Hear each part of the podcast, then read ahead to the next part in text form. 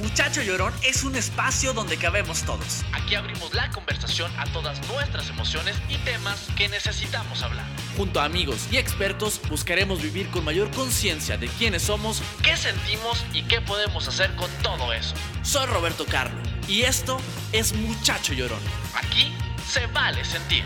Visítanos en www.muchachollorón.com. Bienvenidos a un nuevo episodio de Muchacho Llorón. Como cada martes, me da mucho gusto y mucha felicidad poder recibirlos y recibirlas aquí, en este espacio donde siempre les digo que quizá vale sentir muy emocionado en esta segunda temporada.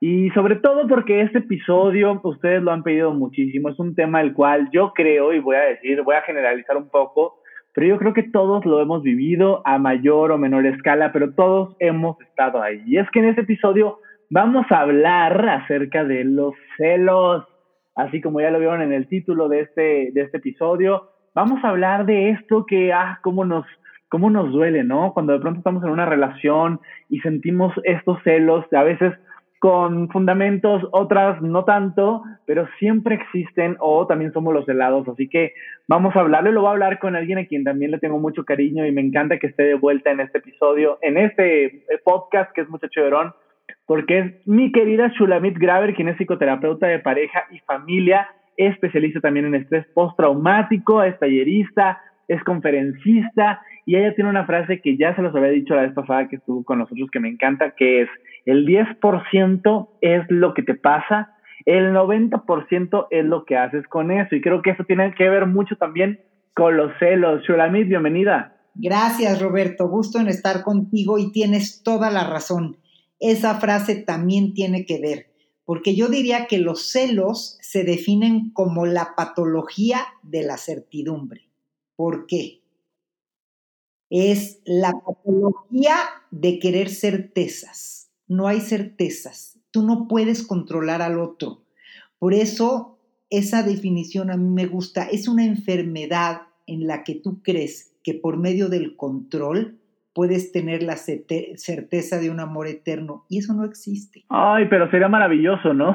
Creo que es lo que todos quisiéramos, pero bien lo dices tú, certeza pues no existe ni de la vida misma, Shulamit. Ni de la misma, y dentro del territorio del amor y la pareja, pocos temas causan tanto dolor, angustia y violencia como los celos. Entonces yo te preguntaría, ¿son una forma de amor los celos? Los celos son una forma de amor. Es que es lo que hemos creído, ¿no? Todo este tiempo. O sea, se nos ha dicho que si no te celan es porque no te aman, pero yo que, que lo he compartido ya aquí en, en episodios anteriores, yo fui una persona muy celosa, que crecí con muchas inseguridades y que todas esas inseguridades los llevé a mis parejas y no sé, no me atrevería a decir que eso es una forma de amor, pero bueno, tú eres la especialista, así que Tú dime. Claro que no. Los celos están en el territorio del amor, pero no son una forma de amor.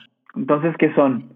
Es una cosa situacional. A ver, hay quienes dicen que no son celosos, pero en cuestión de celos es más correcto decir no tengo o no he tenido celos, porque estos son totalmente situacionales, son un fenómeno universal humano.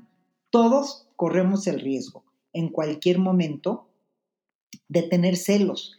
Porque como los celos son un disgusto emocional intenso, es un displacer frente a la posibilidad de perder a quien amas o ante la pérdida real del ser amado, tenemos que entender que este miedo es normal y entonces ¿qué hacemos?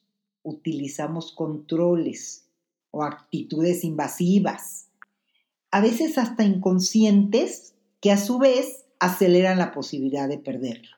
No sé si tú ahora que decías, Roberto, que, que tú has sido celoso, cuando estás en una relación que todo el día te acosan, que todo el día están queriendo saber dónde estás, qué estás haciendo, con quién estás hablando, ¿no te cansas?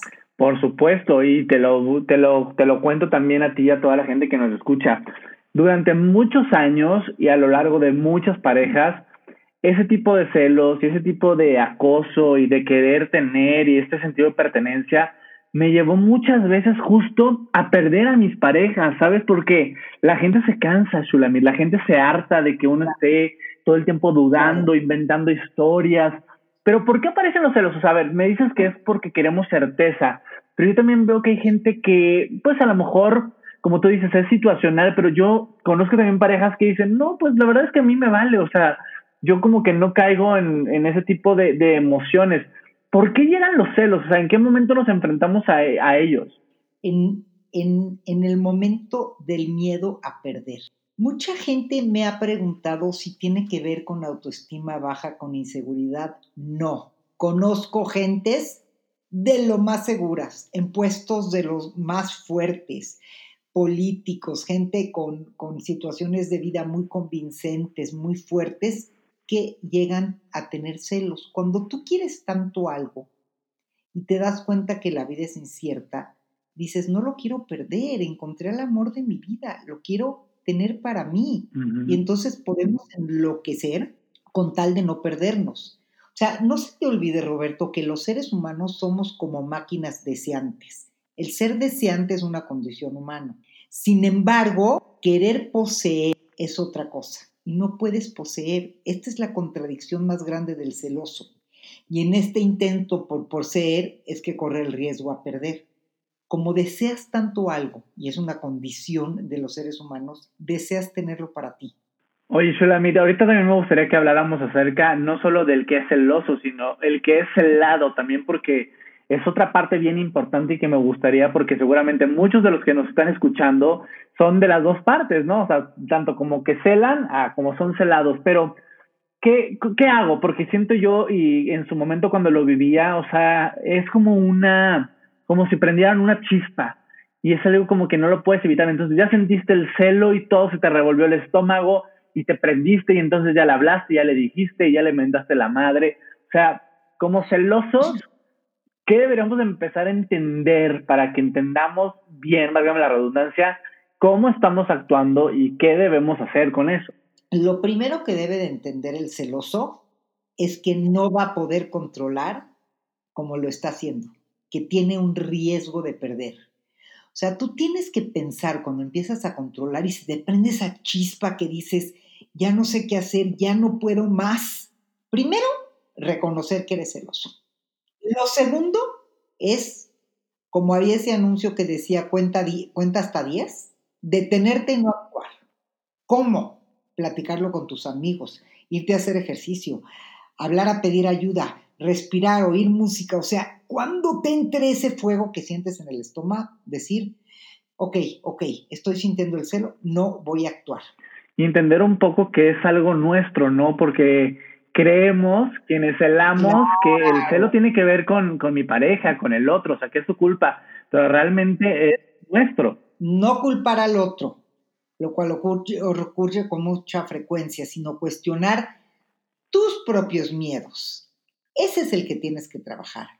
Tu propio miedo es un trabajo central, pues si no te haces esclavo del temor al abandono. Tú tienes que trabajar tu propio miedo y tienes que trabajar sobre tu, propia seguridad para contarte una nueva historia de ti mismo, de todo, de tu cuerpo, de tu erotismo, de tu inteligencia. Tú tienes que decirte algo diferente. Tienes que decir, yo soy una persona que valgo tanto la pena que yo creo que al otro le va a convenir estar conmigo, no tengo que controlarlo. Y si no, bien valió la pena saberlo. ¿Sí me explico? O sea, bien valió la pena darme cuenta. Totalmente, pero ¿cómo, cómo le hago? Porque siento que eso, al hablar de, de esta certeza de que queremos que estén con nosotros, que, pertenecen, que nos pertenecen, que no, no queremos que nos abandonen, me pone mucho a pensar en que quizá tiene que ver mucho también con la forma en la que crecimos, y esto quiero platicarlo contigo. ¿Qué tanto influye la forma en la que, en la que nos desarrollamos y quizás nos desarrollamos en un núcleo donde papá no estuvo, donde mamá no se fue, o murieron, ¿sabes? O sea, ¿qué tanto tiene que ver el que yo sea celoso con lo que viví de, desde la infancia? Eso sí tiene que ver mucho, porque si definimos a los celos, como dijimos al principio, Roberto, como esta necesidad de control, tú cuando más fugas o más cosas poco certeras en tu, vista, en tu vida tuviste, quieres controlar más, ¿no? Tuviste papás que te abandonaron, que no te hacían caso, entonces, para crecer, tuviste que buscar qué otras cosas controlar para poder armar una personalidad sólida. Entonces, sí tiene mucho que ver cómo creciste, pero también tiene que ver cómo te acercas, porque yo te hago una pregunta. Si en vez de acosar y hostigar aprendes a seducir, seducir, no manipular, no engañar, no, seducir. La seducción es un arte que podríamos hacer todo un programa de lo que es la seducción. Es creer en la importancia de la palabra, de el atractivo personal, del placer. Y entonces logras a través de tú ser una mejor persona, que el otro se fije en ti tanto que se vincule y le seas una persona invaluable en su vida. Pero fíjate cómo es al revés. Es que yo me mejoro tanto que yo sé que soy alguien que voy a seducir por quien soy. Entonces cambiamos al revés. Es hacia ti como persona que tú te vas a fortalecer, te vas a ver guapo, te vas a arreglar y vas a verte al espejo y a decir, es que yo soy la mejor versión de mí mismo y soy alguien tan valioso que estoy súper segura que para el otro voy a ser atractivo y además de todo lo voy a seducir. Entonces quizá no tiene mucho que ver, como decías, con, con una inseguridad, pero esto que me dices me, me remonta al amor propio, porque, y lo noto mucho yo hoy en mi relación actual, por ejemplo, yo antes eh, era muy inseguro, no me quería ni tantito, nunca estaba contento, pero hoy que tengo mucha mayor seguridad, mucho mayor amor propio, tengo una relación que ya no se basa por en lo absoluto en los celos, ¿sabes? Entonces sí, sí estamos hablando de amor propio. Claro, estamos hablando de amor propio, pero es muy distinto el amor propio de la parte de inseguridad y mucha gente lo confunde y a mí no me gustaría que lo confundan porque hay una gran diferencia entre yo estar todo el tiempo inseguro a yo hacer algo por siempre estar mejor conmigo mismo. Pero no es desde la inseguridad, es desde la convicción de convertirme en la mejor versión de mí mismo. Y entonces estoy tan segura de que yo hoy soy quien quiero ser. Que pasa al contrario, Roberto. Si el otro no se fija en mí y no me pone en un lugar importante, yo diría, lástima de lo que te pierdes. No te quiero controlar, lástima de lo que te pierdes y me iría más a fondo. No me mereces. Totalmente. Pero entonces, vámonos un pasito atrás, porque cuando hablamos de celos, pues ya hablamos de la relación, básicamente. Pero antes de entonces, ¿qué deberíamos de trabajar? Porque si no trabajamos este amor propio, y yo sí hablo un poco de terapia, porque yo todo esto lo tuve que trabajar en terapia, ¿qué tengo que trabajar yo como individuo antes de relacionarme con alguien para no caer en, en este tipo de, de, de celos? Mira, no necesariamente tampoco hay una línea tan directa que si no trabajas tanto en ti, porque acuérdate que los celos son situacionales, pero son multifactoriales. Sí tienen que ver con el desarrollo de tu vida, tienen que ver con tus fortalezas y recursos que fuiste atesorando a lo largo de tu vida y que alguien te los haya reconocido. Sí tienen que ver con que tú te consideres feliz con lo que haces. Por ejemplo, una gente que es feliz. Tú eres feliz en, en, la tele, en tus podcasts, se ve que se te ilumina la cara. Yo cuando he estado también en Sala el Sol contigo veo que tú haces las mejores preguntas. Tú eres feliz, te pregunto, en lo que haces. Totalmente. Yo también soy feliz y me apasiona mi carrera. La gente feliz en su proyecto de vida tiene mucho mayor probabilidad de que le vaya bien en ese tema porque se siente como muy satisfecho y siente que tiene mucho que aportar al otro. Los celos también vienen cuando no desde la inseguridad, sino desde la carencia tuya de un proyecto de vida y de haberte constituido como un ser entero, no tienes tanto que ofrecer. Entonces sientes que vas a controlar al otro. ¿Por, qué habla con más mujeres? ¿No? Bueno, o por qué habla con más hombres. ¿Por qué tiene esa necesidad? Bueno, porque quiere tener amigos. Claro, o simplemente relacionarse, porque los seres humanos eso hacemos, nos relacionamos unos con los otros y no siempre tiene que tener una connotación ni amorosa, ni sexual, ni, mucho menos, pero, pero nuestra mente enfermita siempre nos lleva a esos pensamientos. Claro, y sabes que ahorita que te escucho me, me estoy pensando en, la, en las parejas que yo veo con ese tema, también tiene que ver con la cultura. A ver, cuéntame. Los latinos, los latinos somos muchísimo más celosos porque tenemos una cultura un poco más cerrada. Si tú ves, por ejemplo, los europeos, lo que yo veo que pasa con las parejas allá, híjole, son mucho más abiertos. Tú ves las relaciones que tienen hasta cuando se divorcian con sus ex, que de repente viajan juntos y se vuelven a encontrar esporádicamente porque tienen hijos en común y la nueva pareja dice, pero ¿cómo te divorciaste? Pues sí, me divorcié porque no era feliz, pero es una buena persona, no la odio, la puedo volver a ver. Aquí somos mucho más tajantes, más celosos, más posesivos. El europeo, mucho más posesivos. Entonces, peor si es una pareja, hazte cuenta, de, de una mexicana como tengo ahora con un francés. Bueno, es que es una cultura muy distinta él me dice, es que no sé por qué le dan celos estas cosas y toda la vida yo he vivido así. Claro. Ahora sí, yo soy el que están celando y también estoy detectando que esto me está llevando a un lugar al que no quiero porque inevitablemente, como lo decíamos al principio, entre más uno cela o más es celado, pues la relación se va desgastando. ¿Qué puedo hacer si confío y, y creo que esta relación tiene futuro? y solamente eso nos está separando. O sea, hay forma de trabajar y en tu experiencia, ¿has visto buenos cambios? He visto muy buenos cambios. Lo primero es confrontar al otro y en vez de caer en el círculo vicioso de estarse peleando, como lo explicaba hace rato, de ejercer controles, el otro ejerce controles, entonces yo miento, me fugo, me escondo, digo mentiras, confrontarlo y decirle, no me gusta este tipo de controles, este tipo de mirada que tiene sobre mí. Yo soy una persona libre. Para mí la libertad es un valor. Estoy contigo por convicción. Necesito que me creas. ¿Qué te hace dudar de mí? Hay que confrontar. ¿Qué te hace dudar de mí? Porque muchas veces los celos, cuando yo te digo que son situacionales, tienen que ver con épocas de la vida en que la persona cambia o de pronto cambió de trabajo o de pronto entró un proyecto nuevo que está muy ocupado entonces, por ejemplo, en la cuarentena ha pasado mucho.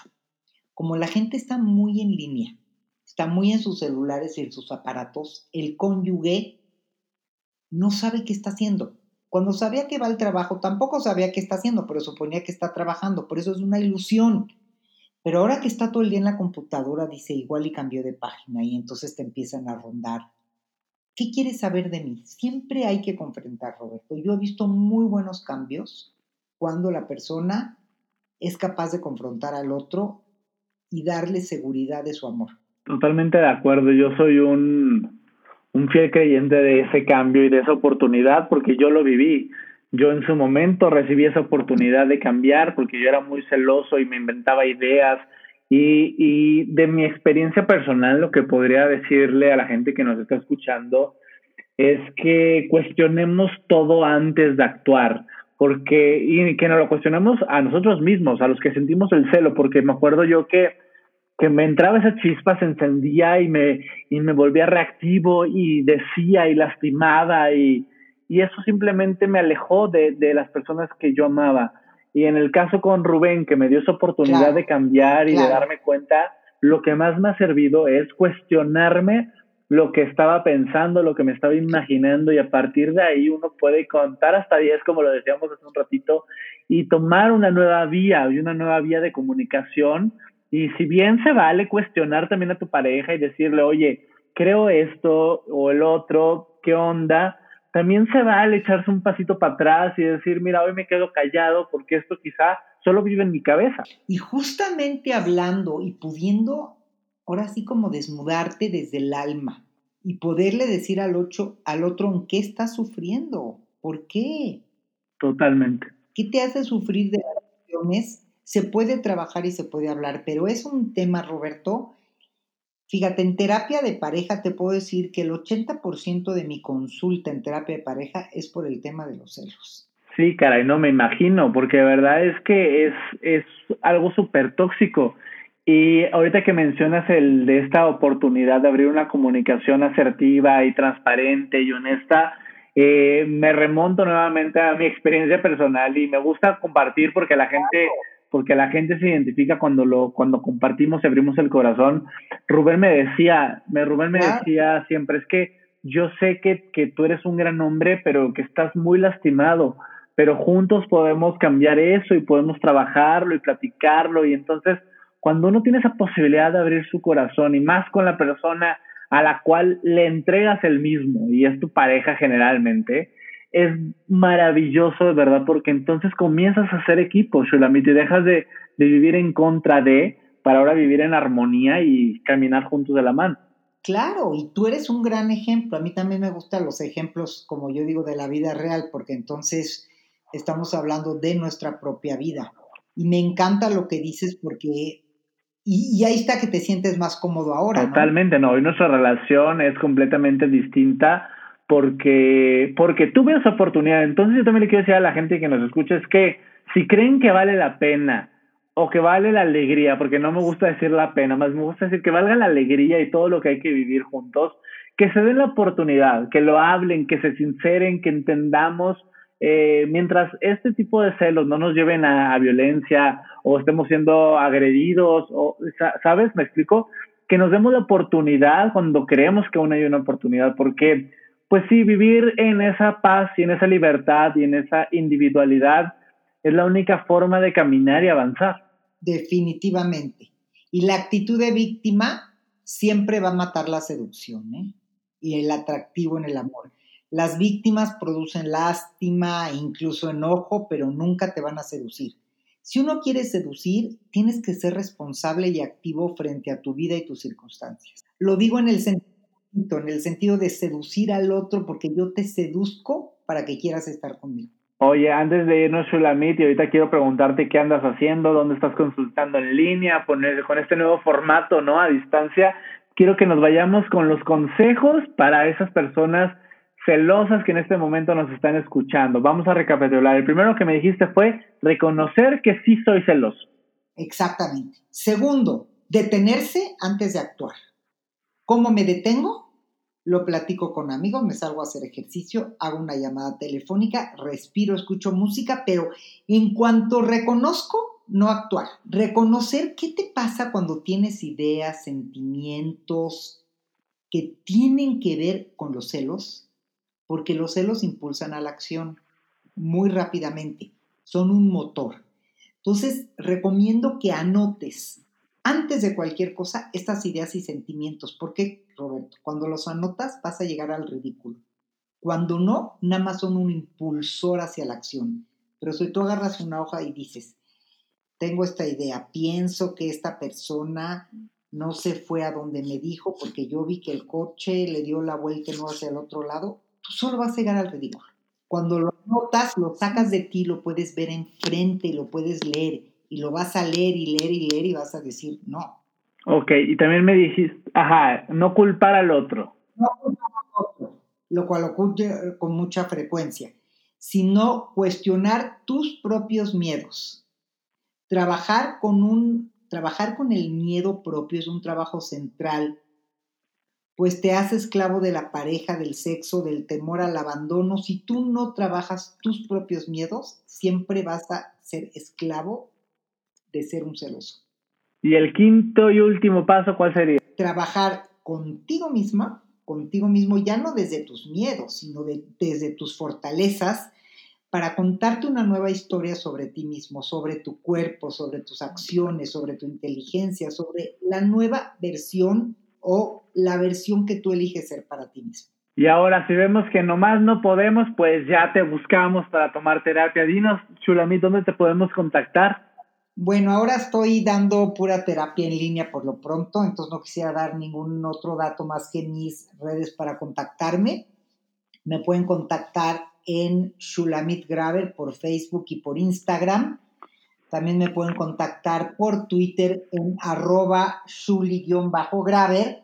Y les voy a dar un celular si quieres, con muchísimo gusto, Roberto, que ahí me pueden mandar un mensaje. Estoy haciendo Ahora sí que como nunca en friega consulta en línea porque a la gente se le han despertado muchos traumas en esta cuarentena. Y es el 55 83 30 8001. Perfecto, pues vamos a estar muy pendiente de todo eso.